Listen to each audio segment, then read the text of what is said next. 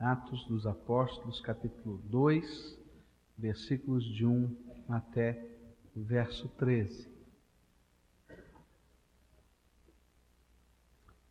palavra do Senhor nos diz assim: Ao cumprir-se o dia de Pentecostes, estavam todos reunidos no mesmo lugar, e de repente veio do céu um ruído como que de um vento impetuoso e encheu toda a casa onde estavam sentados. E lhes apareceram umas línguas como que de fogo que se distribuíam, e sobre cada um deles pousou uma. E todos ficaram cheios do Espírito Santo e começaram a falar noutras línguas, conforme o Espírito lhes concedia que falassem. E habitavam então em Jerusalém judeus, homens piedosos de todas as nações que há debaixo do céu. E ouvindo-se, pois, aquele ruído, ajuntou-se a multidão e estava confusa, porque cada um os ouvia falar na sua própria língua. E todos pasmavam e se admiravam, dizendo uns aos outros: Pois que não são galileus todos estes que estão falando? Como é, pois, que os ouvimos falar, cada um na própria língua em que nascemos? Nós, partos, medos, elamitas e os que habitamos a Mesopotâmia, a Judéia, a Capadócia, o Ponto e a Ásia, a Frígia e a Panfilha, o Egito e as partes da Líbia próximas a Cirene, e forasteiros romanos, tanto judeus como prosélitos, cretenses e árabes, ouvimos-los em nossas línguas falar das grandezas de Deus. E todos pasmavam, estavam perplexos, dizendo uns aos outros: Que quer dizer isto? E outros, zombando, dizia: Estão cheios de mosto. Querido Senhor, nós estamos reunidos aqui na tua casa, debaixo da autoridade do nome de Jesus. E nós queremos, Senhor, nós desejamos de todo o nosso coração ouvir a tua voz, queremos ser ministrados pelo Senhor mesmo. Eu quero dizer diante dos meus irmãos que eu não tenho nenhuma competência, Senhor, para falar qualquer coisa, se o teu Espírito não falar aos nossos corações. Eu quero te pedir, Senhor, vem e derrama dessa graça sobre nós. Tu conheces, Senhor, a ansiedade do coração de tantas pessoas aqui em querer ser tocado, mexido, direcionado, movido pelo teu Espírito. E nós te pedimos, vem, Senhor, com a tua graça. Que todas as coisas que estão ah, operando nesse culto, às vezes para dispersão. Ó Senhor, que tu coloques a tua mão de poder e impeça, para que nós possamos estar, Senhor, unidos debaixo da tua graça. Que o Senhor mesmo assuma todo o controle, porque nós queremos, Senhor, ver a tua glória nesse lugar. Que aquilo, Senhor, que foi dito naquela oração em tantas línguas diferentes, a respeito das grandezas de Deus, que nós possamos sentir, perceber, presenciar na tua graça, Senhor. É no nome de Cristo que nós oramos. Amém, Senhor Jesus. Nós começamos a estudar esse texto hoje pela manhã. Dissemos que faz parte da visão daquilo que nós estamos trabalhando nesse ano, transformados para ser e fazer, e na verdade aquilo é uma busca daquelas coisas que são essenciais na vida cristã, aquelas coisas que fazem diferença, aquelas coisas que marcam realmente a, a nossa vida como servos do Senhor Jesus. Falamos hoje pela manhã que esta igreja primitiva, essa igreja do livro de Atos, ela não possuía uma série de coisas que nós às vezes achamos que uma igreja precisa ter, que são essenciais para que ela pudesse realizar a sua obra.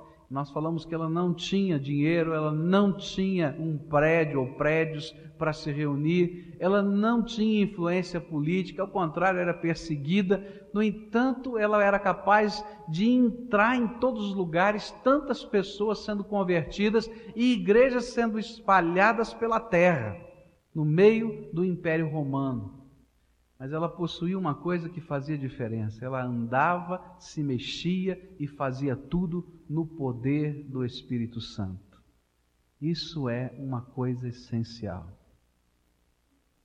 E a gente tem que voltar àquelas coisas que são essenciais. Estudamos hoje pela manhã, olhando para esse texto, que Deus, na sua soberania, ele fez com que coisas, fatos significativos estivessem acontecendo nesse dia especial, quando o Espírito Santo foi derramado à igreja. O primeiro fato significativo foi que Deus escolheu um dia propício, que era o dia de Pentecostes. Por quê? Porque o dia de Pentecostes comemorava duas coisas especiais. A primeira delas, que era o término da colheita. E a segunda coisa especial era a entrega da lei por Moisés ao povo de Israel e o pacto de Israel com Deus como nação e povo santificado. Vimos que Deus tinha um simbolismo em usar esse dia para derramar o seu Espírito Santo, porque ele nos anuncia que uma colheita começou. É a colheita da graça de Deus. O Espírito Santo está espalhado e nunca foi tão fácil alguém chegar perto de Deus como é nos dias de hoje, porque a graça de Deus está derramada sobre a terra. E nós fazemos parte desse processo de Deus de colheita.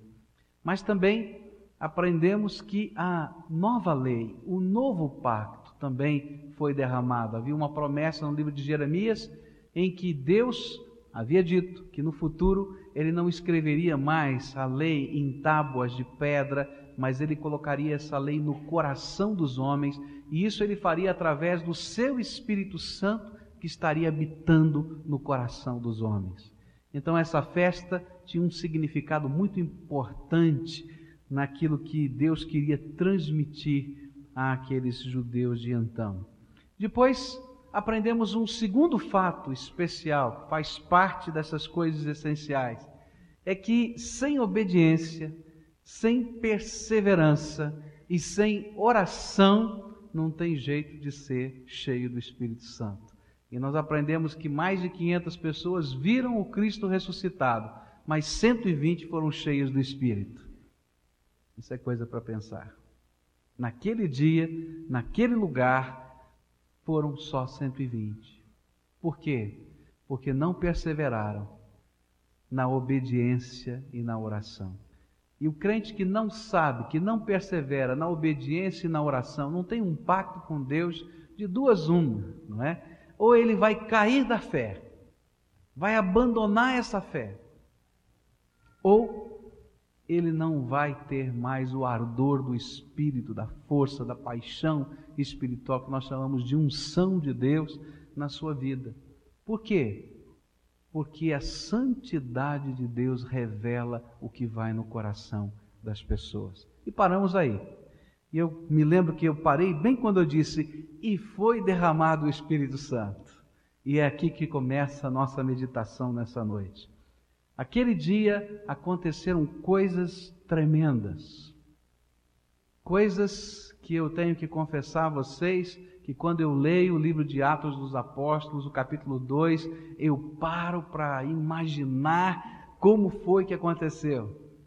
Eu fico imaginando aquela cena, aquela situação. E eu tenho que dizer para vocês que eu tenho um desejo de poder estar lá naquele lugar, naquela hora, para poder presenciar e ser parte de tudo isso. Mas o Espírito de Deus foi derramado sobre a terra naquele dia. Não é que o Espírito Santo não estivesse agindo na terra. Não é que o Espírito Santo não estivesse, de alguma maneira, atuando e nunca havia atuado nesse mundo. Ao contrário, quando nós vamos lendo o Velho Testamento, nós vamos ver a ação do Espírito de Deus em tantos momentos. Se você for lá para o livro de Gênesis, capítulo 1, versículos 1 e 2, vai dizer que o Espírito de Deus pairava sobre a face das águas que ele participou de toda a criação. Nós vamos encontrar na história de Israel, tanto na história de Gideão, que estudamos pouco tempo atrás, né? Quanto na história de Davi e tantos outros homens de Deus, as expressões de que o Espírito de Deus estava sobre eles. Nós vamos encontrar na vida e no ministério do Senhor Jesus a declaração que o Espírito de Deus estava sobre ele. Então, o que, é que está acontecendo agora? O que, que significa esse derramamento do Espírito Santo? Então, aqui nós temos que entender o que a Bíblia falava. A Bíblia nos promete em Joel, capítulo 2, versículos 14 a 21, aqui Atos 14, 2, 14 a 21, que cita Joel, capítulo 2, que uma promessa de Deus havia sido feita no passado. Está com a Bíblia aberta aí? Diz assim a Bíblia. Então Pedro, pondo-se em pé, com os onze, levantou a voz e disse-lhes: Varões judeus e todos os que habitais em Jerusalém, seja-vos isto notório, escutai as minhas palavras. Pois estes homens não estão embriagados, como vós pensais, visto que é apenas a terceira hora do dia. Mas isto é o que foi dito pelo profeta Joel.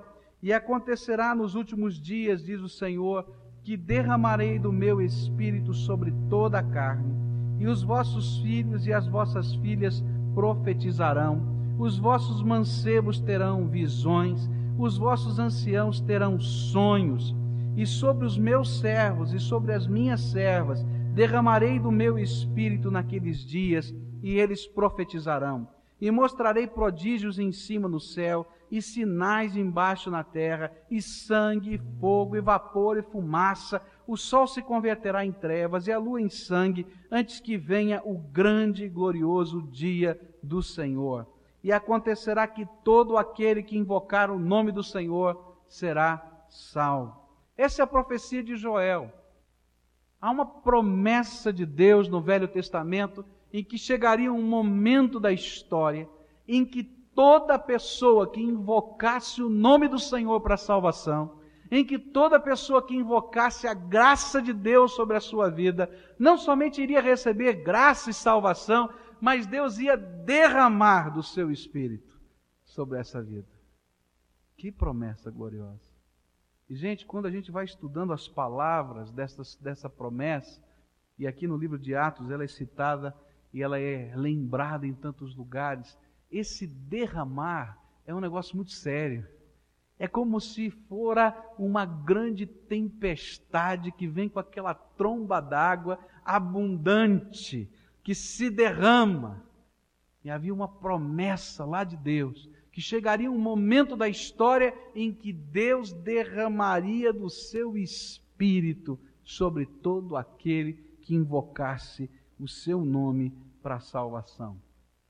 Essa mesma promessa, ela foi ratificada, lembrada por um outro profeta, profeta chamado João Batista. E nós vamos encontrar em Mateus capítulo 3, versículo 11, a seguinte expressão de João Batista: eu, na verdade, vos batizo em água, na base do arrependimento, mas aquele que vem após mim, ele está falando de Jesus, é mais poderoso do que eu, que nem sou digno de levar-lhes, levar-lhe as alparcas. Ele vos batizará no Espírito Santo e em fogo. E a gente vai vendo aqui essa promessa sendo ratificada. No próprio texto do livro de Atos, no capítulo 1, no versículo 5, a gente vai encontrar Jesus dando essa promessa, dizendo, não saiam daqui de Jerusalém até que seja derramado o Espírito sobre a vida de vocês. O que estava acontecendo no, no dia de Pentecostes era o cumprimento destas promessas. E essas promessas faziam com que três mudanças importantes, acontecessem com relação à direção e ação do Espírito na vida do seu povo. E eu queria que você pudesse entender isso. A primeira mudança era que o Espírito Santo iria fazer com que todo aquele que invocasse Deus, Jesus, como Senhor e Salvador, faria dessa pessoa o seu templo e faria dessa pessoa parte do corpo de Cristo aqui na terra. Sabe o que acontece quando você ouve a palavra de Deus, a mensagem do Evangelho, e você crê nessa mensagem do Evangelho, e você guarda essa mensagem no seu coração, por fé?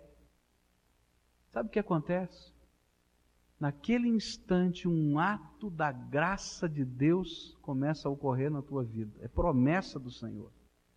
E esse ato da graça de Deus é o seguinte: Deus derrama do seu espírito sobre o teu coração coloca em você uma marca de propriedade, e esse teu corpo, que antes somente servia a você mesmo, a tua vontade, às tuas paixões, passa a ser, a partir desse instante, a habitação e o templo do Espírito Santo. Aqui nesse ambiente não existe um templo, existem vários templos. Cada pessoa aqui que foi lavada no sangue de Jesus se tornou, segundo a palavra de Deus, templo do Espírito Santo de Deus. E o Espírito de Deus habita nesse coração. Está lá dentro, fazendo morada dentro de você. Essa coisa é preciosa. Mas não para aí. Ainda é um ato de Deus. Está alguma coisa que está acontecendo da parte de Deus do céu para a tua vida. E sabe o que, é que ele está fazendo? Ele pega você que é um templo ambulante, onde o Espírito de Deus está habitando, mas ele insere você para dentro do corpo espiritual de Jesus, que é a igreja. Por isso, que quando alguém recebe Jesus como Senhor e Salvador da sua vida, mesmo que ele parta desse mundo e não tenha sido batizado nas águas, ele pode ter a certeza da salvação, porque naquele dia em que ele recebeu Jesus, o Espírito Santo de Deus veio, entrou, fez habitação naquela vida e o introduziu dentro do templo ou do corpo espiritual de Jesus, que é a sua igreja. A isso a Bíblia chama de batismo com o Espírito Santo. A isso a Bíblia chama de selagem do Espírito. Existem vários nomes que a Bíblia usa, mas é esse ato de Deus que está acontecendo na minha vida espiritual e que faz diferença na minha vida, que Deus prometeu que aconteceria num determinado momento da história. E Pedro está dizendo: veio, aconteceu e vai continuar acontecendo, porque essa é uma bênção para nós para os seus filhos e para os filhos dos seus filhos. Podem ler lá em Atos 2, no finalzinho do capítulo, que essa é a palavra que está ali colocada.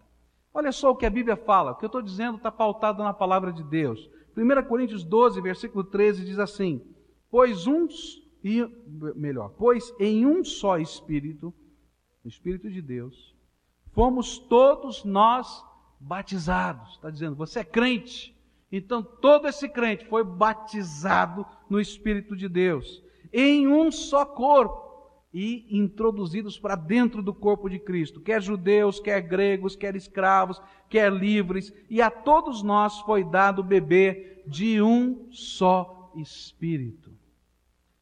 Efésios capítulo 1, versículos 13 e 14 dizem o seguinte: No qual também vós, Presta atenção aqui nessa leitura, porque ele vai dar a ordem certinha como as coisas acontecem na nossa vida. No qual também vós, tendo ouvido a palavra da verdade, o evangelho da vossa salvação, e tendo nele também crido, fostes selados com o Espírito Santo da promessa. Você ouve o evangelho, crê nesse evangelho. O que, que acontece? Um ato de Deus vem ele diz: de agora em diante você é templo. Eu vou colocar o meu espírito aí dentro. A minha lei vai estar colocada aí dentro, porque o meu espírito vai ensinar você. Eu vou te guiar. Eu vou te ensinar. É um ato de Deus sobre a nossa vida. E Ele nos coloca para dentro do seu corpo espiritual, que é a igreja. Verso 14 de Efésios 1: O qual, esse espírito, é o penhor, ou é a garantia da nossa herança para a redenção da possessão de Deus e para o louvor da sua glória. E Deus está dizendo o seguinte: como é verdade que eu vou te salvar, como é certeza, porque é da minha graça que você depende para a sua salvação, eu estou colocando uma garantia, eu estou fazendo um depósito aí. Sabe quando você fecha um negócio, que você dá o sinal? Entende esse negócio comercial? Eu vou lá fazer um sinal de negócio. Eu vou lá, estou comprando uma casa, por exemplo, e eu dou um sinal, dizendo: olha, eu estou fechando esse negócio com você e vou completar o pagamento depois. E normalmente o sinal para um negócio grande não é um sinal qualquer, ele é significativo. E o Senhor está dizendo: estou dando um penhor, uma garantia de que a minha promessa vai se cumprir. Estou fazendo de vocês meu templo, vou habitar aí na tua vida. Sou eu que vou te ensinar, que vou caminhar junto com você, dia a dia. E isso é a garantia de que tem uma herança muito maior que você não pode nem imaginar da graça de Deus que virá sobre você. Sabe por que, que o Evangelho liberta? Se você é uma pessoa oprimida, se você é uma pessoa que está enfrentando, quem sabe, problemas para ser liberto de situações e coisas e demônios, eu sei lá o que está envolvendo a tua vida. Sabe por que o Evangelho é poderoso para fazer isso? Porque ele não é apenas uma filosofia que você decora. Ele é o poder vivo de Deus, é a presença viva de Deus que entra dentro da tua alma e faz morada dentro de você. E é esse Deus que está lá dentro no seu espírito que vai fazer diferença e transformação na tua vida. Se isso é um ato de Deus, é também uma experiência. Quero dizer para você que é uma experiência e quem nasceu de novo em Cristo Jesus sabe do poder do Espírito que está aqui dentro fazendo diferença na sua vida. Romanos capítulo 8, versículo 16 diz assim: O Espírito mesmo testifica com o nosso espírito que nós somos filhos de Deus. A gente pode perceber a presença dele, a gente pode ouvir a voz dele, a gente pode sentir o calor dele, a gente pode perceber a manifestação da sua graça. Então a primeira coisa que está acontecendo diferente é que a partir do dia de Pentecostes, todos quantos invocam o nome do Senhor Jesus se tornam templo espiritual, o Espírito de Deus habita e eles são inseridos para dentro, batizados para dentro do corpo do Senhor Jesus espiritual, que é a sua igreja.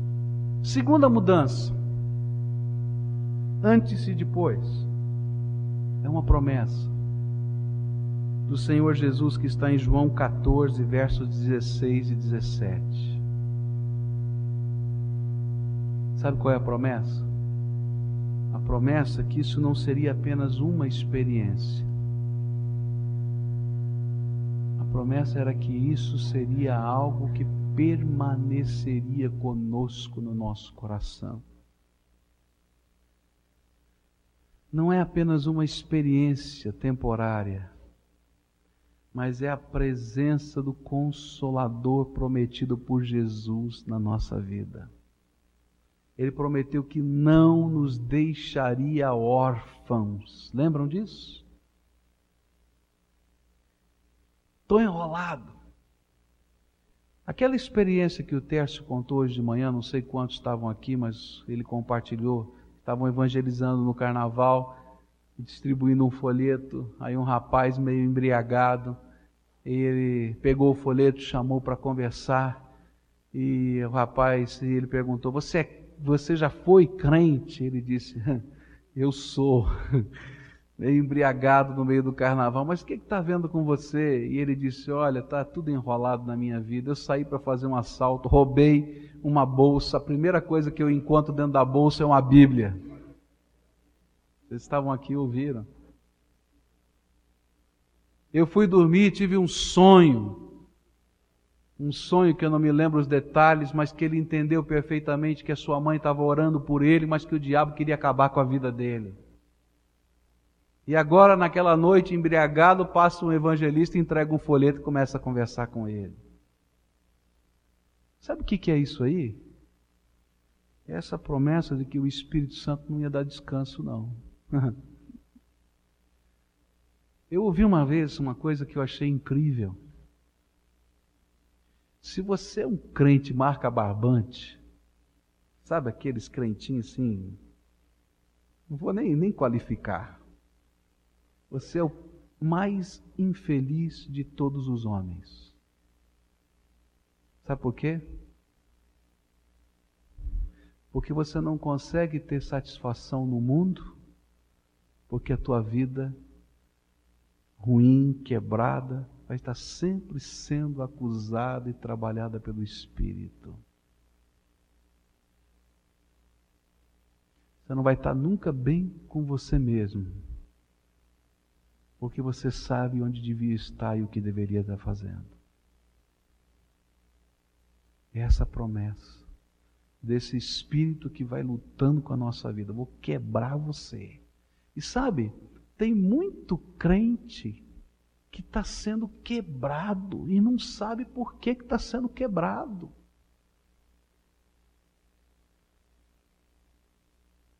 continua de nariz empinado.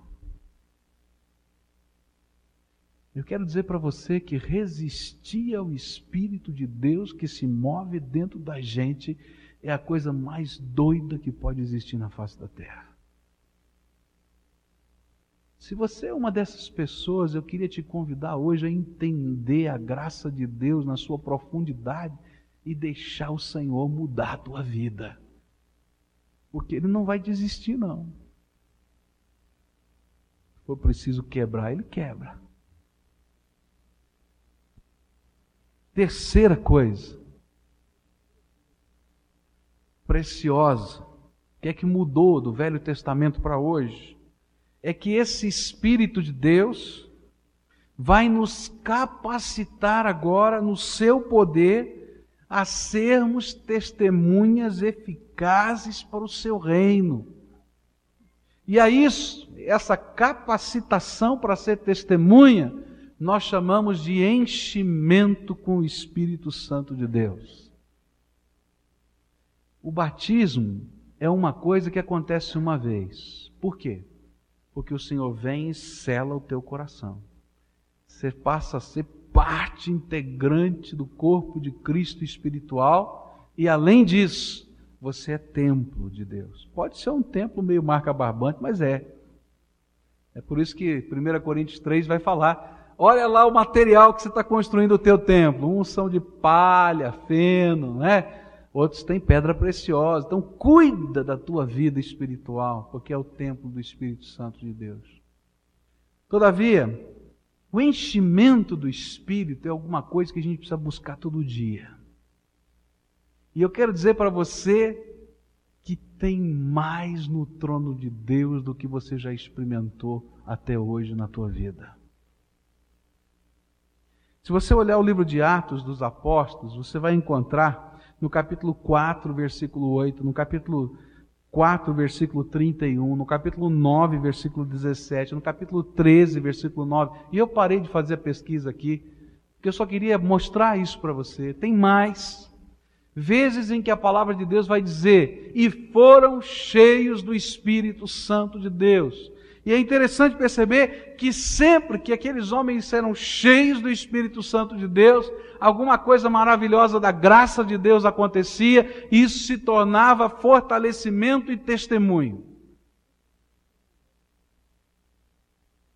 Por isso a Bíblia não nos recomenda buscar o batismo com o Espírito Santo porque ele é subsequente à nossa salvação e ao selo de Deus. Mas é enfática a palavra de Deus em dizer que todo crente tem que buscar todo dia ser cheio do Espírito Santo de Deus. Há uma convocação de Deus em toda a palavra a buscar ardentemente, mas ardentemente, intensamente, uma vida cheia do Espírito Santo. grande problema é que às vezes nós nos acomodamos no grande presente da graça.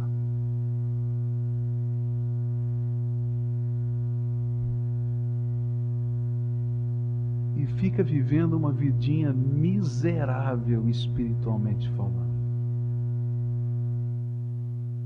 Enquanto Deus está dizendo, eu quero derramar do meu espírito sobre a tua vida de uma maneira que você não pode imaginar. E o que faz diferença, gente, é quando esse Espírito de Deus que a gente está buscando, unção de Deus, se manifesta. E aí então, realmente a gente começa a olhar para esse mundo e entender a missão que Deus tem para cada um de nós individualmente. Eu queria fazer uma pergunta para você, à luz daquilo que a gente estudou até aqui. Como é que está o teu coração? Você é um homem, você é uma mulher, você é um jovem, você é um adolescente, você é uma criança que tem buscado uma vida cheia do Espírito Santo de Deus. Vamos fazer um diagnóstico aí, só você pode fazer.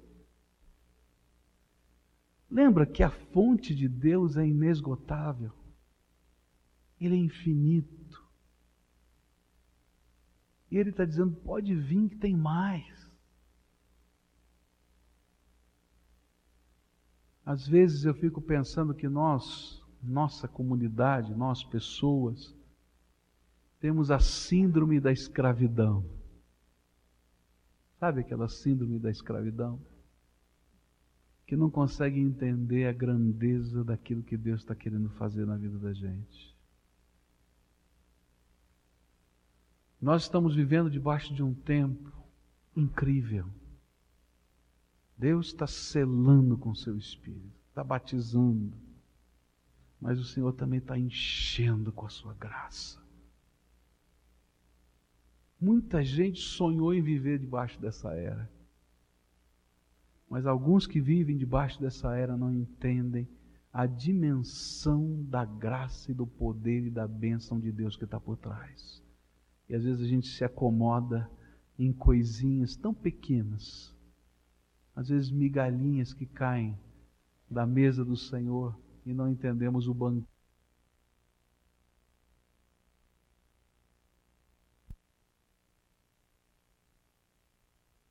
para nós. É que nem aquela história antiga, você já deve ter ouvido, né, na ilustração de pastor bem antigo, né, que dizia de um homem que fez uma viagem de navio, atravessando da Europa para os Estados Unidos, naqueles tempos, que esse era o jeito de fazer essa viagem. E esse homem foi então com seu dinheirinho contado e ele levou algumas coisinhas, algumas comidas, alguns pães. E ele falou: Bom, eu tenho que aguentar essa viagem de alguns dias com isso que eu tenho. E todo mundo subia para o salão de refeição e ele ficava lá na sua cabine comendo aquele pãozinho, aquelas coisinhas. E assim foi a viagem inteira. E ele já estava meio abatido, e alguém disse: Você não está passando bem? Não, eu estou bem, sim. Eu estou com um pouco de fome, porque o suprimento que eu trouxe para a viagem já acabou. E ele disse assim: Mas como? Suprimento? É, o suprimento já acabou. E eu estou sem dinheiro e tal. Eu falei assim: Mas por que, que você não foi ao salão de jantar? Por que, que você não foi lá comer? Ele disse: Não, eu não tenho dinheiro para pagar a comida. Ele disse: Não, já está pago. Vai lá e come.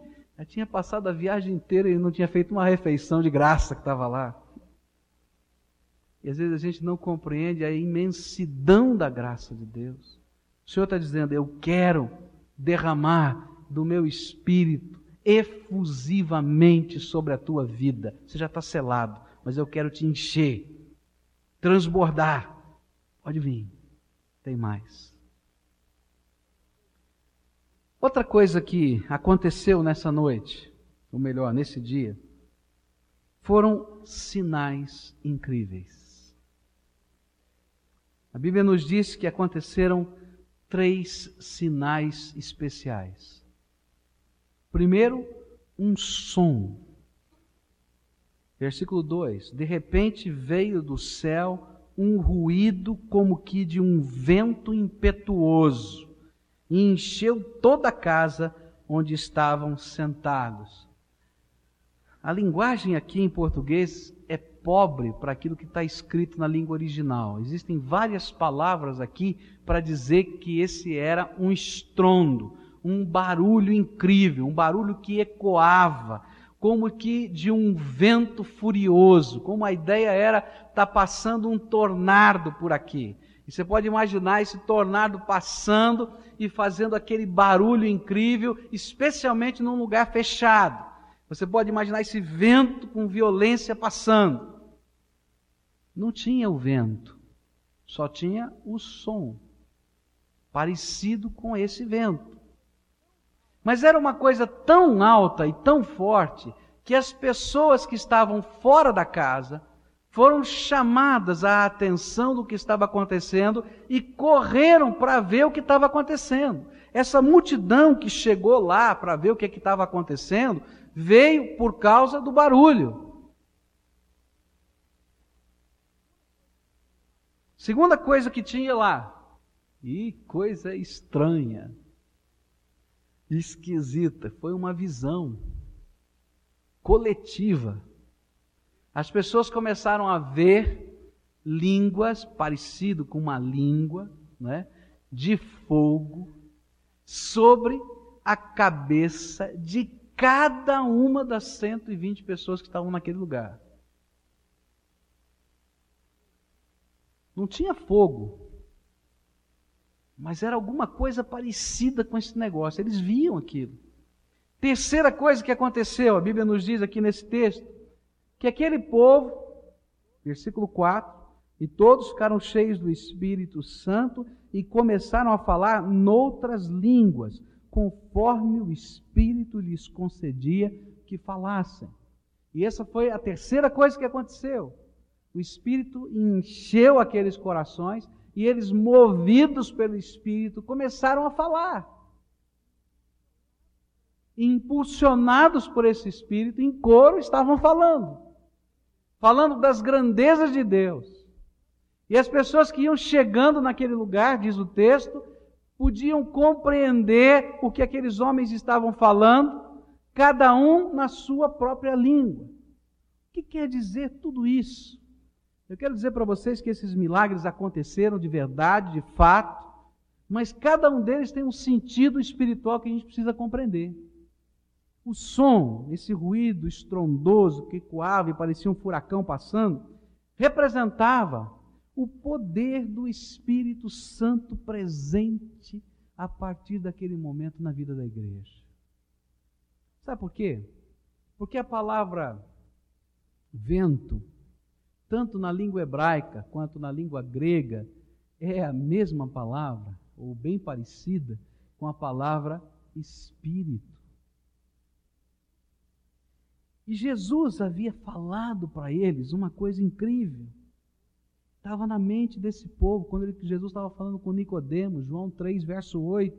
O vento sopra onde quer, e ouves a sua voz, mas não sabes de onde vem e para onde vai. Assim é todo aquele que é nascido do Espírito. Eu não sei o que está acontecendo, não sei de onde veio esse negócio, eu não sei para onde vai, mas eu sei que Ele está aqui e que há alguma coisa estupenda e poderosa. Eu posso perceber a Sua presença, eu posso ouvir a Sua chamada. E olha, lembra que a missão do Espírito Santo né, é convencer o pecador do que? Do pecado, da justiça e do juízo. E ele começou aí. Porque ele usou todo esse estrondo que representava a sua presença e o povo saiu correndo para ver o que estava acontecendo. E desses três mil receberam Jesus Cristo como Senhor e Salvador naquele dia.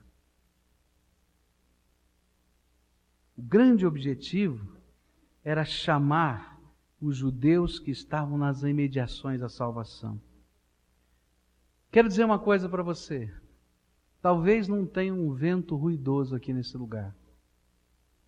Mas quero dizer que quando o Espírito de Deus sopra sobre a sua vida, ou quando ele sopra sobre a minha vida, eu não sei como nem de que jeito, mas eu sei de uma coisa: que eu posso reconhecer a presença dele. E eu quero dizer para você: se o Espírito de Deus sopra sobre a tua vida, está mexendo aí no teu coração, então deixe Ele prover vida dentro de você. Deixe Ele prover salvação, bênção na tua vida. O segundo sinal que foi aquela língua, aquela visão da língua de fogo, também é uma coisa preciosa de Deus. Essa visão coletiva, não é? Agora, o incrível é que não foi uma só. Você já parou para pensar nisso? Por que, que não apareceu um sinal que todo mundo pudesse ver, mas que fosse único. Não foi assim. A Bíblia nos diz que esse sinal todo mundo podia ver, mas ele estava repartido, não era isso? Tinha uma dessas visões ou dessas línguas de fogo sobre cada um dos 120 naquele lugar. Nenhum deles ficou de fora. Sabe por quê? Porque essas línguas de fogo simbolizam o poder de Deus sobre a nossa vida para testemunhar. E foi isso que foi prometido pelo Senhor Jesus em Atos 1:8. Mas recebereis poder ao descer sobre vós o Espírito Santo e semeis o quê? Testemunhas. Era como que se o Senhor estivesse dizendo: Olha, não é só Pedro não que vai pregar o Evangelho. Parecia que ele era o mais loquaz. Não, eu derramei da minha graça sobre cada um de vocês, por isso podem ser realmente testemunhas do Senhor Jesus, porque há um poder de graça de Deus na tua vida que você pode dividir com outros. Agora pensa nisso, se a gente somar nessa ilustração de Deus, nesses fatos que são ilustração, se a gente somar fogo, com vento, o que é que dá? O que é que dá? Ah, eu estou ouvindo baixinho assim, gente. Pode falar, é isso mesmo. O que é que dá? Incêndio. Pega o fogo, sopra um vento forte, vai pegar fogo em tudo quanto é aquele lado. E era isso que o Senhor estava dizendo: olha, eu estou derramando um incêndio da minha graça sobre essa terra. Algo de Deus sobre a nossa vida. Deus queria incendiar a terra com o conhecimento da sua glória e usaria a boca dos seus servos, o poder do seu Espírito Santo para que isso estivesse acontecendo. Esses fatos aconteceram, mas eles carregam uma lição incrível. Segundo a palavra, a sua língua sempre será um fogo Guarda isso no teu coração. Ou que vem do céu, ou que vem do inferno. A tua boca, a tua língua será um fogo do céu, se cheio do Espírito você for uma testemunha aqui na terra. Mas será um fogo do inferno quando a sua boca é usada não para edificar as vidas dos outros isso está lá em Tiago, capítulo 3. Lembra disso? Por fim, terceiro sinal, eles falaram em línguas. O texto nos diz que o faziam conforme o Espírito Santo lhes concedia. Eu não sei explicar em profundidade o processo. Mas o que eu entendo é que o Espírito de Deus encheu o coração, a mente, a alma daqueles, daqueles homens e daquelas mulheres, e eles tiveram que abrir a sua boca. E conforme o poder e a graça de Deus que estava sobre eles, eles falavam das grandezas de Deus. Provavelmente, alguns não entendiam o que falavam porque eram indoutos, não eram estudados, mas estavam falando no poder do Espírito Santo de Deus. E aquelas pessoas de várias partes diferentes do mundo, quando chegaram ali por causa do barulho, viram estas coisas acontecendo e especialmente ouviram aquele povo falando. E começaram a ficar admirados porque aquele povo estava falando na língua deles, no dialeto ou na língua nacional de cada um deles. E a grande admiração, a Bíblia vai usar várias palavras, estavam pasmados, admirados e assim por diante. A grande admiração era porque eles eram incultos. Onde eles aprenderam essa língua? A outra grande admiração é porque eles eram galileus. Os galileus eles tinham um jeitão de falar, né, que era conhecido em toda a terra. Era gente bem simples, uma região bem simples da Palestina, e no jeitão deles falarem, eles comiam o final das palavras. Eu estava uma vez numa roda de pessoas, estava em Calcutá para jantar num local, e ali tinha gente de vários lugares do mundo e tinha um neozelandês do meu lado. E todo mundo falando inglês, mas eu não entendia uma palavra do que o neozelandês falava. Porque as palavras que ele dizia sempre faltava um pedaço. E eu ficava tendo que lembrar, mas o que quer dizer esse negócio? Meu inglês já era ruim, você pode imaginar. Eu, tendo, eu não entendi nada o que, que ele está dizendo. Faltava um pedaço. Quando eu estava estudando isso aqui, eu disse, ah, já entendi como é que era o negócio lá do Galileu. Faltava sempre um pedacinho da palavra. Outra coisa, o Galileu tinha uma dificuldade incrível para falar guturais. Esse nós não temos muito em português, mas aquela palavra que vem do fundo da garganta, né? Aquele assim raspado, ele não consegue falar. Deve ser que nem o alemão aqui, né? Mas o alemão sabe falar gutural, né? É só quando ele fala português que ele não fala o R, né? Ele fala, como é que é que o alemão fala o R, né? É né? Ro, né? Não fala ro, né? Fala ro. Tudo assim, né? Então, mas aquela dificuldade. E de repente eles estavam falando com fluidez. Falando com fluidez aquelas línguas. E o povo está dizendo: o que é está acontecendo? O que, é que Deus queria ensinar com isso? Primeira coisa.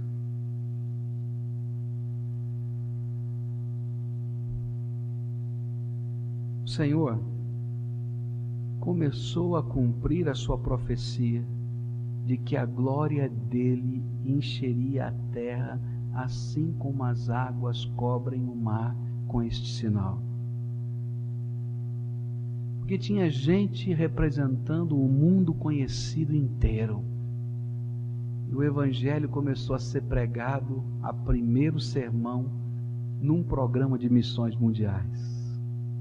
Gente de todo mundo, ouvindo na sua própria língua a palavra de Deus.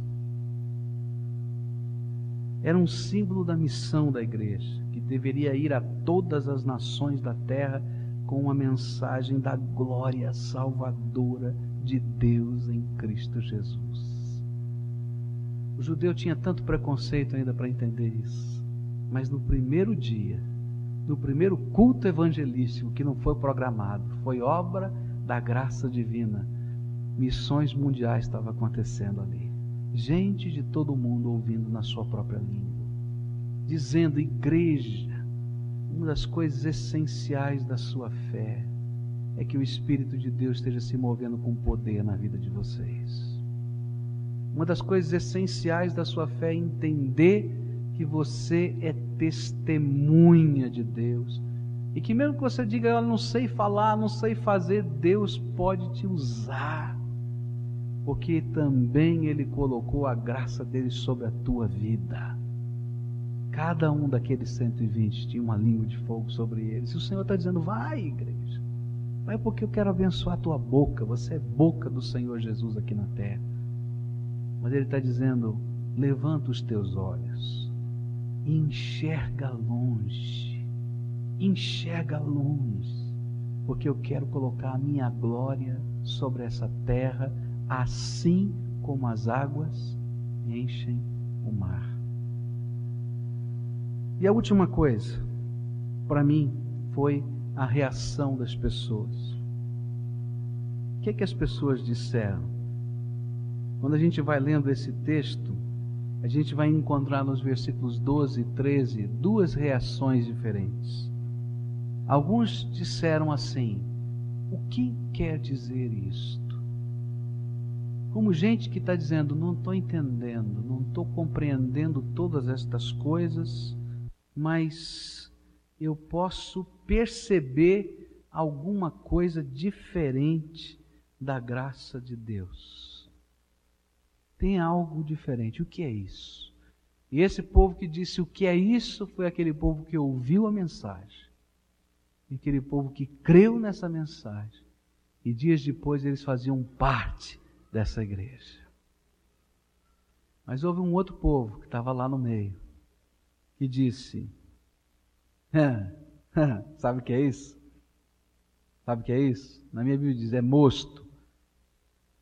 Está tudo bêbado aí. É vinho, encher a cabeça de vinho. E eu queria pensar um pouquinho nessa segunda expressão. Parece que algumas pessoas sempre têm respostas prontas, baseadas nos seus próprios preconceitos, para poder explicar a grandeza de Deus.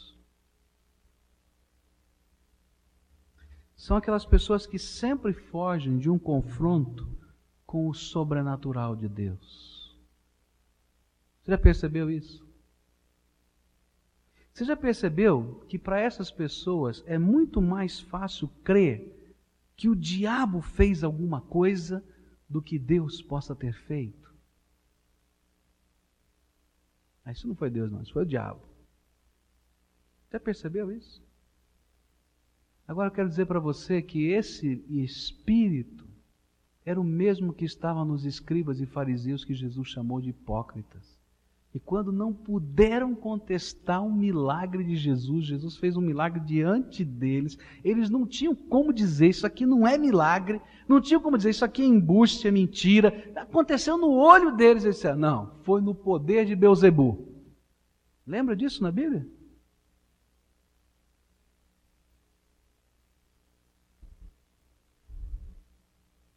Cuidado. É interessante perceber que se fosse nos dias de hoje, alguém contando uma experiência dessa, hum, alguém viria com uma resposta bonita, dizendo alguma coisa parecida. Se eu estiver enganado, você me corrija, mas eu, eu penso que aconteceria isso mesmo. Alguém chegaria e diria assim: olha, isso aí foi uma histeria em massa produzida por um psicologismo ali barato de manipulação do povo. Fala a verdade, a gente não ouviria um negócio assim mesmo? Porque é mais fácil acreditar no poder do homem, da mente humana, do que crer no poder de Deus. Não é um absurdo isso? Eu creio que o diabo é mais forte que Deus? Ou que o homem seja mais forte que Deus?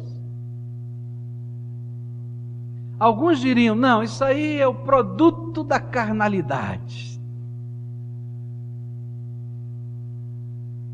Talvez uns poucos diriam: quem sabe seja Deus. Agora, sabe por que, que isso acontece? Porque há dureza no nosso coração. Sabe qual é a nossa grande dificuldade? É quando nós não somos senhores da situação, mas quando nós estamos à mercê daquilo que é inexplicável e que vem do poder e da graça desse Deus Todo-Poderoso. O que esse texto me faz pensar é que muitas vezes nós que professamos fé, não acreditamos de verdade que Deus seja todo-poderoso. E às vezes nós não queremos que Deus seja Deus de verdade. Mas eu diria para você o seguinte: tem muito mais da graça de Deus nas mãos desse Senhor do que toda a tua capacidade mental pode produzir e imaginar.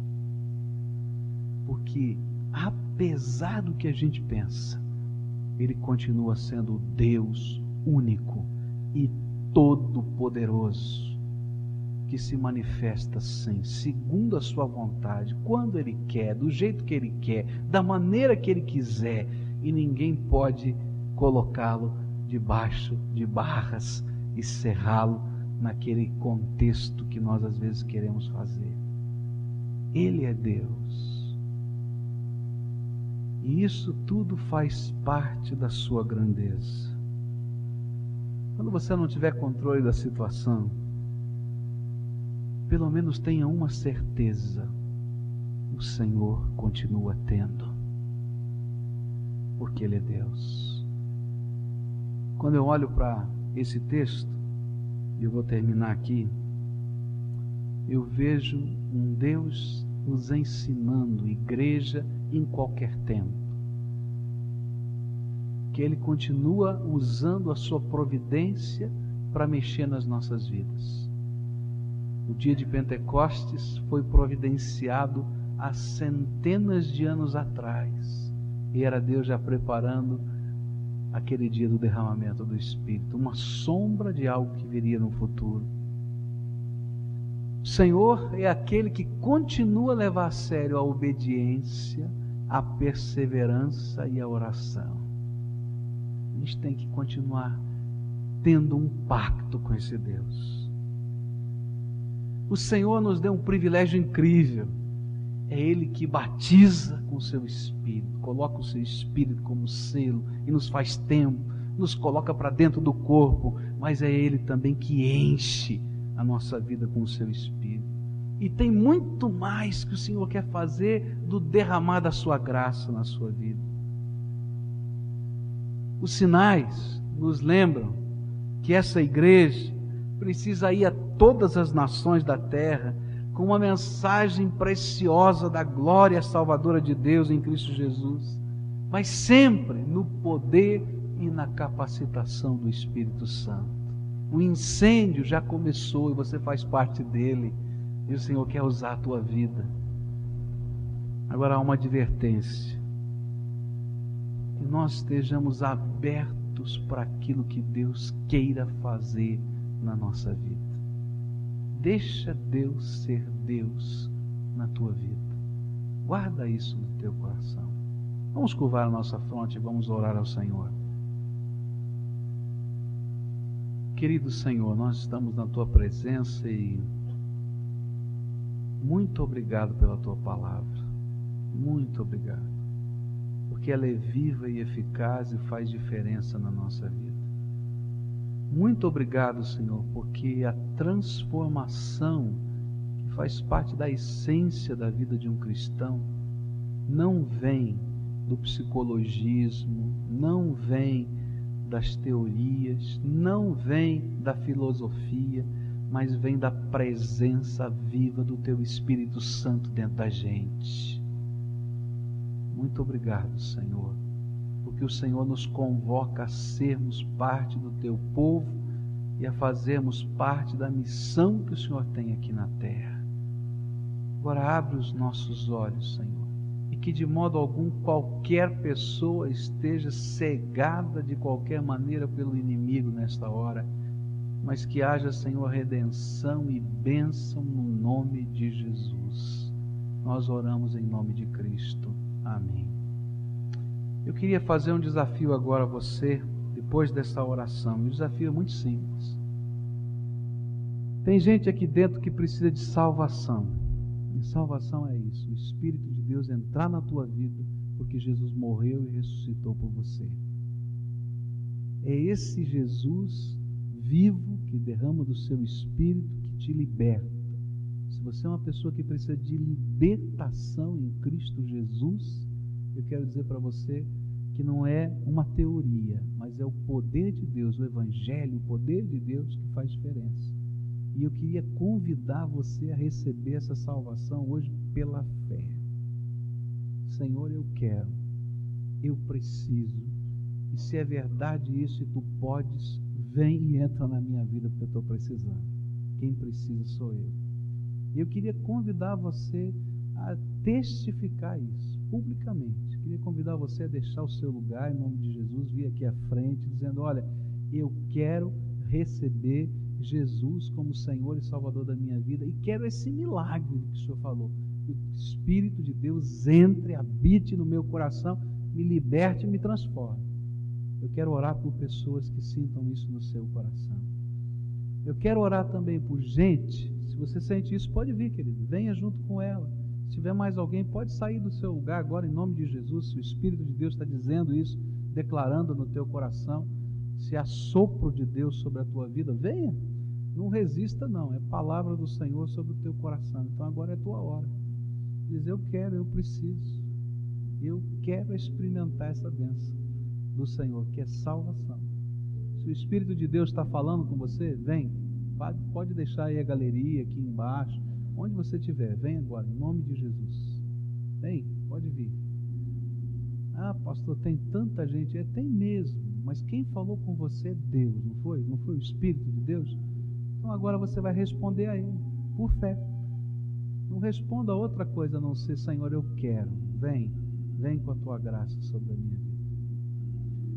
Eu queria pedir a alguns irmãos que chegassem aqui perto para orarem com essas pessoas que estão aqui à frente, para intercederem, conselheiros, irmãos, outros. Venham juntos aqui, não é nosso, nosso momento de oração. Segunda coisa que eu queria desafiar você hoje, pelo Espírito Santo de Deus, é: como é que está a tua vida espiritual, meu filho?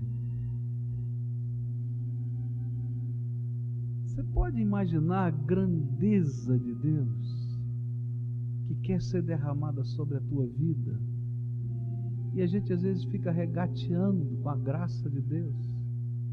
Então eu queria convidar você hoje, em nome de Jesus, a testificar que você vai ser uma pessoa que quer buscar, quer ter fome e sede. Vai dizer, Senhor, me ajuda nisso. Eu quero ter fome e sede dessa graça, desse poder, dessa atuação do Senhor na minha vida. Eu quero, Senhor, que as dimensões da tua grandeza se expandam na minha mente. Se é esse também o sentimento do teu coração, então levanta aí do teu lugar agora em nome de Jesus, chega para cá.